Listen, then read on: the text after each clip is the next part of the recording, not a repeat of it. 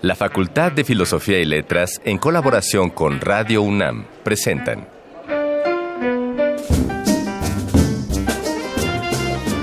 Lecturas de pasillo y debates de jardinera. Pensamientos de biblioteca y encuentros de ludoteca. Cátedras extraordinarias fuera del aula.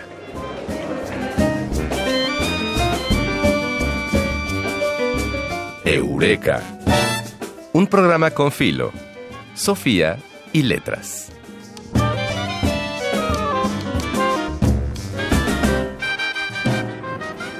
José Luis Ibáñez es uno de esos nombres grabados con letras doradas en los pasillos de la Facultad de Filosofía y Letras. Un honor completamente merecido a base solamente de su profundo amor por la palabra en todas sus presentaciones. Y además esas letras de oro, Ana María, ya están en el edificio, que, da, que da nombre a un foro experimental. Quienes hemos tenido el gusto de escuchar al profesor Ibáñez en alguna cátedra, sabemos que para él la disciplina y la organización son piezas fundamentales para el aprendizaje y el desarrollo de los proyectos artísticos. Bajo su nombre se han levantado enormes proyectos teatrales, poéticos y docentes que hoy día son, por fortuna, un referente de aprendizaje ese gusto por lo performático, por la palabra, el teatro, ese germen que nació con su participación en el primer festival Poesía en Voz Alta, aquel que sembró los fundamentos de una historia que aún continúa, encuentra su cauce en la literatura de los siglos de oro, donde la totalidad de la palabra formaba parte del mismo fenómeno artístico. Los dejamos pues con este programa especial dedicado a la figura de José Luis Ibáñez, en el que podrán comprobar quienes no lo conozcan que esta presentación no peca de exagerada, y aquellos que hayan pasado por sus aulas tendrán un motivo de recordar que mejor que en este día decembrino, con orgullo alguna de sus enseñanzas. No siempre se dice todo lo que se sabe, pero este sí es el lugar. 3 de 10. Bueno, y está con nosotros una de las gentes que más admiro en México, el maestro José Luis Ibáñez. Y estoy segura que tú también lo admiras tanto como yo. Totalmente, Ana María. José Luis fue un maestro clave en mi formación ahí en la facultad. Él nos descubrió el teatro del siglo de oro, nos descubrió a Shakespeare. Yo todavía recuerdo y yo trato de reproducirlo en algunas clases la manera en que José Luis lee el verso, que es una cosa increíble. No, yo lo he visto en clase y la manera como enseña a frasear y a respirar y a respetar las comas y demás es extraordinario. ¿Y qué tanto le podemos empezar así la charla con José Luis Ana Mari? ¿Qué tanto de eso viene de la influencia de Arreola, José Luis? Bueno, mucha, te puedo decir muchas cosas muy anecdóticas, pero muy significativas.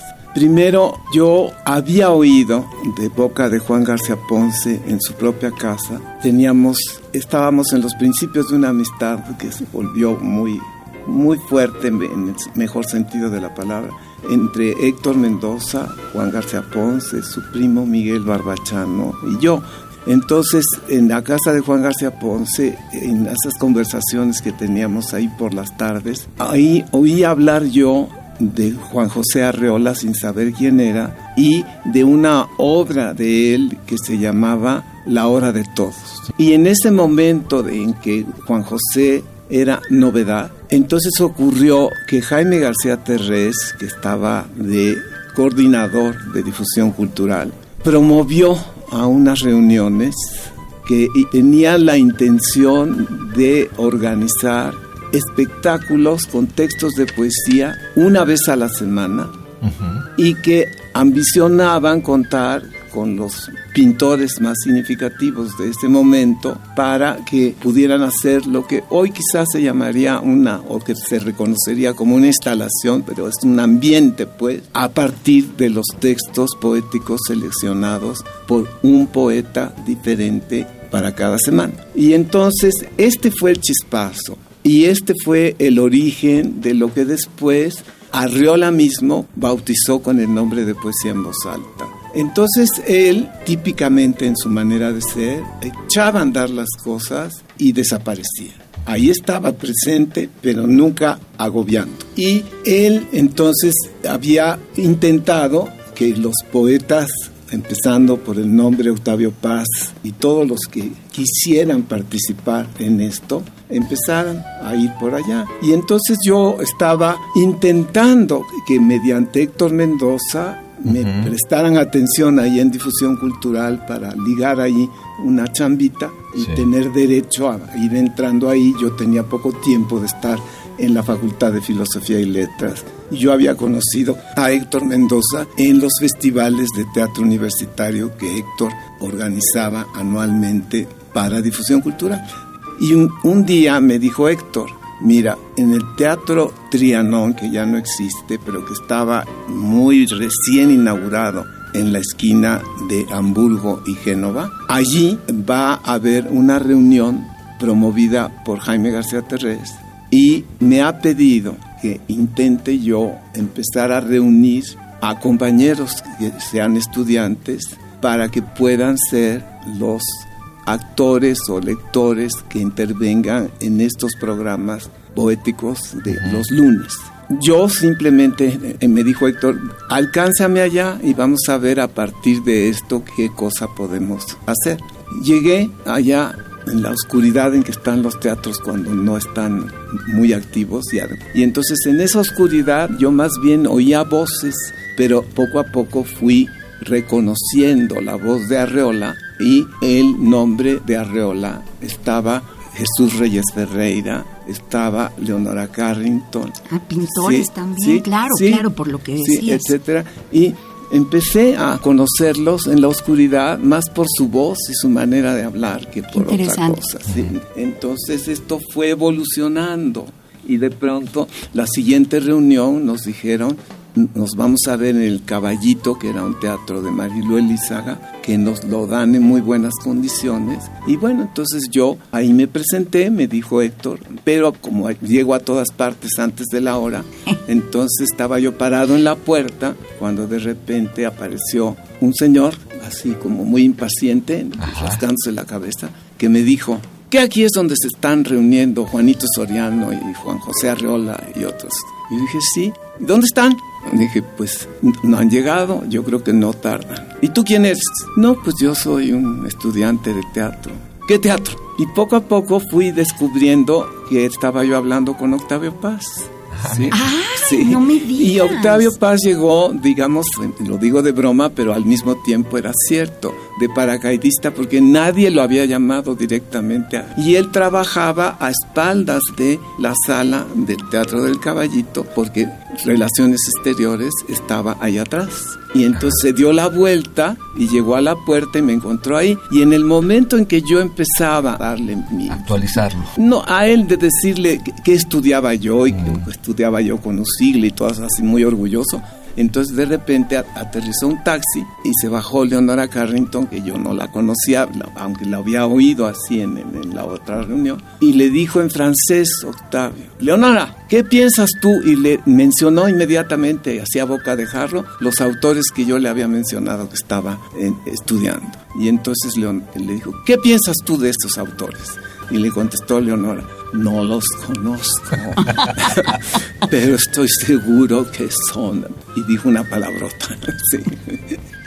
Entonces, con esa imagen, yo digo, qué sano fue ese contacto para mí sin que yo me diera cuenta de esto. En eso empezaron a llegar todos y yo a partir de eso todos los días oía yo la voz de Juan José Arreola sin estar muy seguro de que estaba yo oyendo todavía Arreola.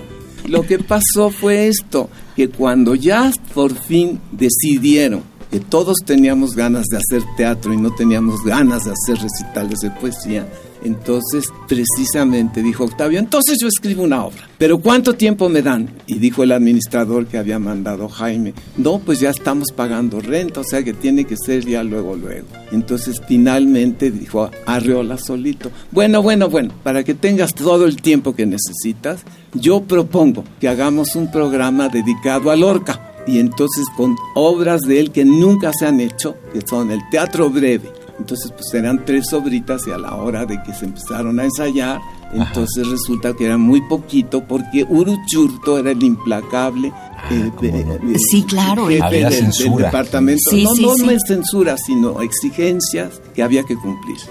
Y una de ellas era que por 12 pesos del boleto el espectador tenía derecho a recibir dos horas y media de función y las tres sobritas de Lorca no alcanzaban para, ah. para todo eso. Entonces fueron, solito Arreola fue componiendo lo que fue finalmente el primer programa del grupo, que se llamó Poesía en Voz Alta, porque él lo bautizó sin proponérselo.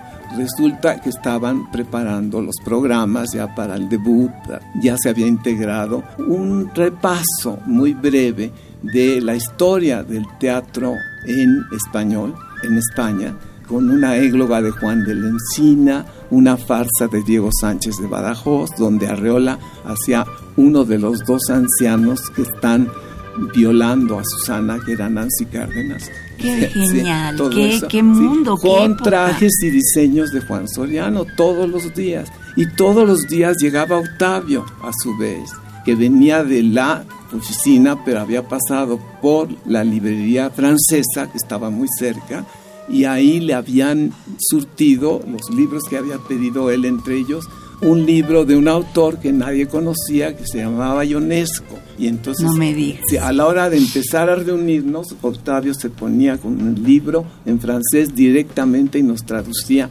las obras y explicaba o decía cosas. Bueno, todo eso finalmente se usó y así fueron colaborando intensivamente Octavio y Arreola simultáneamente. Una de las cosas que él solito decidió hacer fue escoger la escena de la boda con que se inicia la obra de Lope de Vega, Peribáñez y el Comendador de Ocaña, que cerraba el primer acto de las dos horas y media que finalmente aceptó Uruchurto para el primer programa. Me gustaría preguntarle a José Luis que en la obra esta que Octavio Paz escribió en el, con la premura de tiempo, José Luis fue la hija de Rapachini.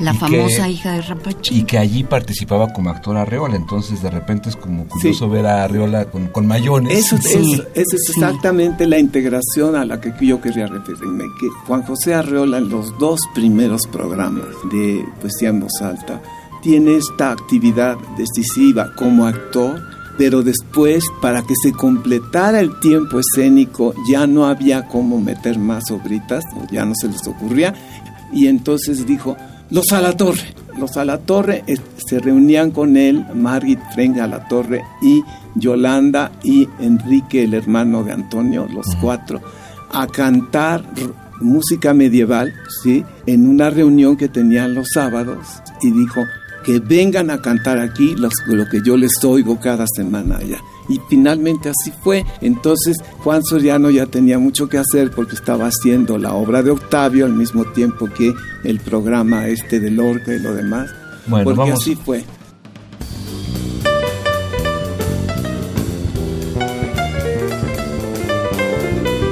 Sabes que lo que quería yo decirte es dejar aquí testimonio de que la intensísima actividad de Juan José en los dos primeros programas de poesía en voz alta abarca en el primer programa ser uno de los dos ancianos que violan a la Santa Susana. ¿sí? Él escogió la égloga de, Juan de la Encina que abría toda la, programación del primer programa. Él llevó a los a la torre pero además él hacía, él seleccionó eh, la, escena de Peribáñez que cerraba el primer acto y que daba pie para el grupo de canciones del Renacimiento a cargo de los cuatro a la torre que dejó ahí para siempre. Y él, ahí al pie de los a la torre, con una ropa especialmente diseñada por el pintor eh, Javier, tomaba el aspecto de un juglar de la Edad Media. Y entonces, cuando se apagaba la luz, porque se apagaba la luz, él no se quedaba callado, porque él no sabía quedarse callado. Incluso en los ensayos. Y entonces yo empezaba a deslumbrarme en los ensayos porque a la menor interrupción, que son muy normales en los ensayos, de repente oías estaba recitando o a Otón o desde luego a Pellicer o en francés porque resulta que a su paso por México el actor Luis Jouvet se lo llevó a Francia y le enseñó a hacer teatro en francés y a pronunciar el francés maravillosamente bien. Y cuando se regresó aquí regresó ya con esa otra saber, ese otro saber suyo y entonces cualquier pausa él no se arredraba, ¡bom! abría la boca y salía de su boca muchas cosas. Pero entonces fíjate, en la última parte del programa de Poesía en Voz Alta, él había seleccionado las tres obras que componen el Teatro Breve de Lorca y el fragmento del niño y el gato que cerraba todo el programa gloriosamente con Juan José Urrola de niño y Rosenda Monteros de Gato con una interpretación única, Qué inolvidable. Qué genial. Y se entusiasmaba el público, mientras que a veces también los lunes había apagón y entonces encendía una vela y él empezaba, Juan José, en su su traje, de, de Héctor Javier. Bueno, sí, empezaba a recitar a López Velarde, las hormigas, que le encantaba, o lo que fuera. Entonces yo todo eso lo empecé a conectar en la voz de Juan José, incluso los franceses estos que él recitaba, Víctor Hugo, eh, eh, en fin, todo, cosas que yo de otra manera, quién sabe cómo me hubiera yo conectado con esto y quién sabe si se hubieran metido en mí, en, en mí, porque estaba yo vacío y entonces recibí todo eso y me fue agitando mi vida. Pero yo no me daba cuenta de cuánto entraban todos los días y ya en las representaciones los versos de Lope de Vega en la escena de Peribáñez. Y tampoco me daba cuenta que los estaba guardando ya en mi cuerpo con la fuerza que los guardé, pero lo que tengo muy presente es cómo sonaban cuando le tocaban versos de esa escena a Juan José con los otros actores del grupo. Y en, un, en, uno de los ensayos generales, durante un detenimiento, entonces el encargado de coordinar el programa de mano le dijo a Juan José, no me has entregado la nota de presentación del programa. Le dijo, y estaba oyendo yo hace un rato que en uno de tus típicos monólogos estabas hablando de una manera tan prodigiosa, le dije, sí, porque yo, yo también estaba ahí junto y yo ya empezaba a sentirme en confianza entonces. Entonces yo le dije, sí, porque estaba diciendo cosas absolutamente necesarias. Y entonces él no se resistió. Yo creo que lo dictó, lo tuvieron y es la nota que, ampara el primer programa de mano de Poesía en Voz Alta. Y ahí dijo él la frase, hacemos auténtica poesía en voz alta. Y ahí fue cuando le dijeron todos Ahí está el nombre. Que ese sea el nombre, Y con ese nombre debutamos y así se le quedó. Pero entonces eh, él fue el que integró el primer programa y el que redactó su nota. El segundo fue el que tiene la obra de Octavio Paz que se llama La hija de Rapacini y ahí a Arreola le tocó el, papel del doctor Rapacini, ¿sí? que le da título a la obra, ¿sí? que es el científico que intenta borrar la transición entre muerte y vida, sino que, sea muerte y vida lo mismo. Bueno, y entonces toda esta intención, entonces en, en ese segundo programa para llenar el tiempo escénico que exigió Uruchurtu, entonces se tradujo una obra de Ionesco por primera vez en México que se llamó El Salón del Automóvil y ahí Arreola con Gurrola y con el actor Eduardo MacGregor.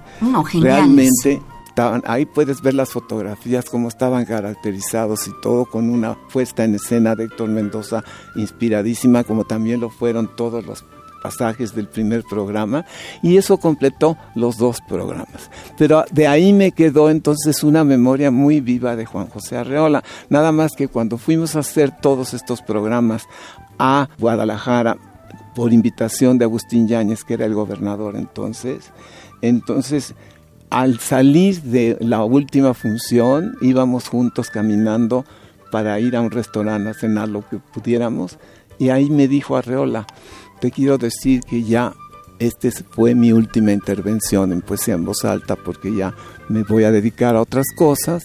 Desde luego yo ya lo sentí mucho y empezó para mí lo que es mi experiencia con Arreola por el resto de mi vida, que me lo volví a encontrar así periódicamente y me ponía al corriente de, de su vida.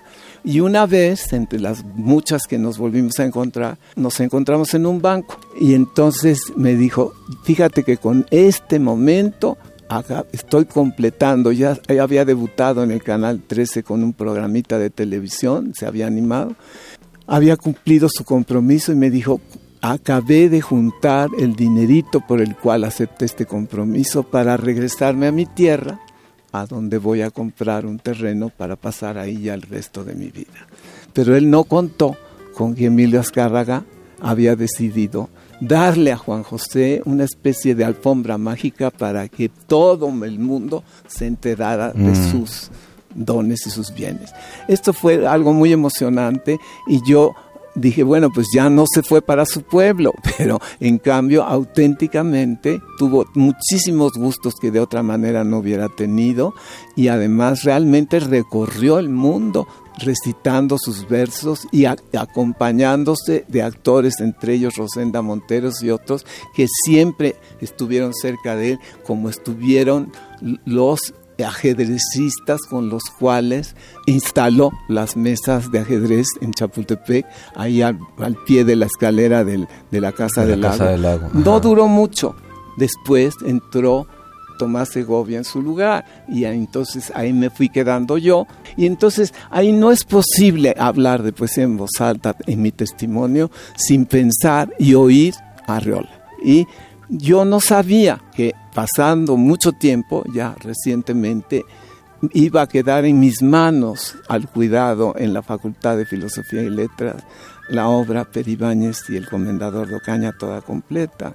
Y entonces yo no me di cuenta en 1956 de que yo que soñaba con estar en un foro, ni siquiera sabía que iba yo a ser director. Mucho menos me iba yo a imaginar que para mí ahora vendrían tan integralmente los versos de Lope que empiezan y dicen, largos años os joséis, les dice el cura en voz de Juan José Arreola, a los novios, ¿sí? Largos años os gocéis, si son como yo deseo, casi inmortales seréis. Y dice, por el de serviros, dice el cura, creo que merezco que me honréis. Y entonces se empiezan a decir los novios, uno al otro, cuánto se importan el uno al otro. Y se dicen los versos más admirables del mundo que se fueron metiendo en mi interior. Se guardaban en tu cuerpo, decías. Y yo iba buscando pretextos para no irme a mi casa, sino irme con los actores o con los, mis amigos, Juan, etc. Y de repente con el calorcito de unos rones, entonces y yo empezaba a recitar todo aquello. Y desde entonces esto se fue volviendo mi otra respiración. El siglo de oro metido en mis pulmones y así lo tengo y así han seguido y así me han seguido ensanchando mis pulmones. Otras cosas de mi cuerpo pues se han disminuido con la edad, los pulmones no. Y yo Oye, José si nos, no, ¿no nos regalarías un poco de esa fuerza de tus pulmones para decirnos un pasaje de los novios de Peribáñez? Pues a ver si, si, no se me bloquean, espero que no. Él le dice a ella, toda esta villa de Ocaña, poner quisiera a tus pies, le dice a la novia, y aun todo aquello que baña Tajo hasta ser portugués, entrando en la mar de España, el olivar más cargado de aceitunas me parece menos hermoso y el prado que por el mayo florece, solo del alba pisado. Qué maravilla.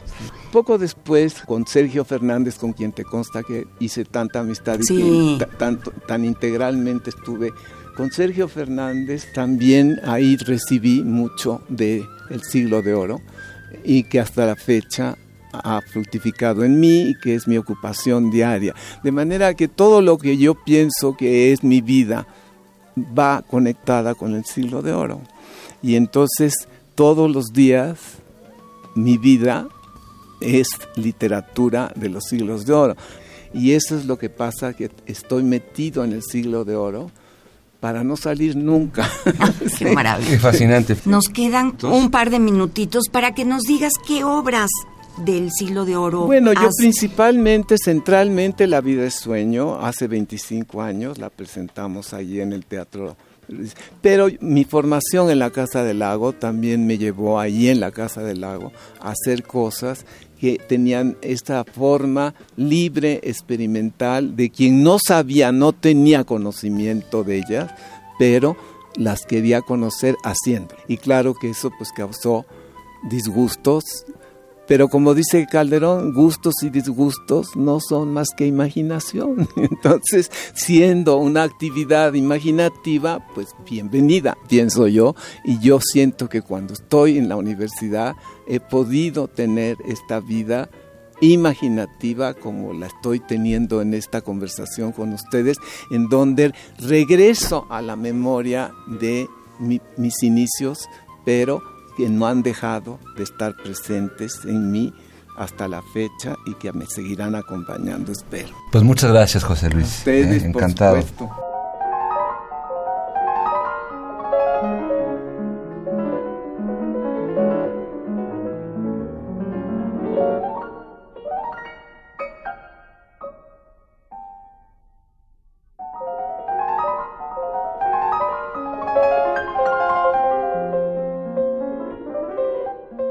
Este ha sido nuestro primer programa especial de vacaciones dedicado a la enorme figura de José Luis Ibáñez. Agradecemos que en estas fechas de celebración aún nos regales tú que nos oyes un poquito de tu tiempo para escuchar nuestras emisiones. Recuerda que si tienes alguna anécdota de la Facultad de Filosofía y Letras, Puedes formar parte de este programa si nos escribes a arroba filos-unam y en YouTube como cartelera cultural FFIL para que nos cuentes tu historia aquí en Radio UNAM. Agradecemos también el equipo de producción de Eureka, en la investigación Dayanara Nogués y Miguel del Castillo, la asistencia de producción de Carmen Sumaya, la producción de Silvia Cruz Jiménez, la operación de Rafael Alvarado y el guion del Mago Conde.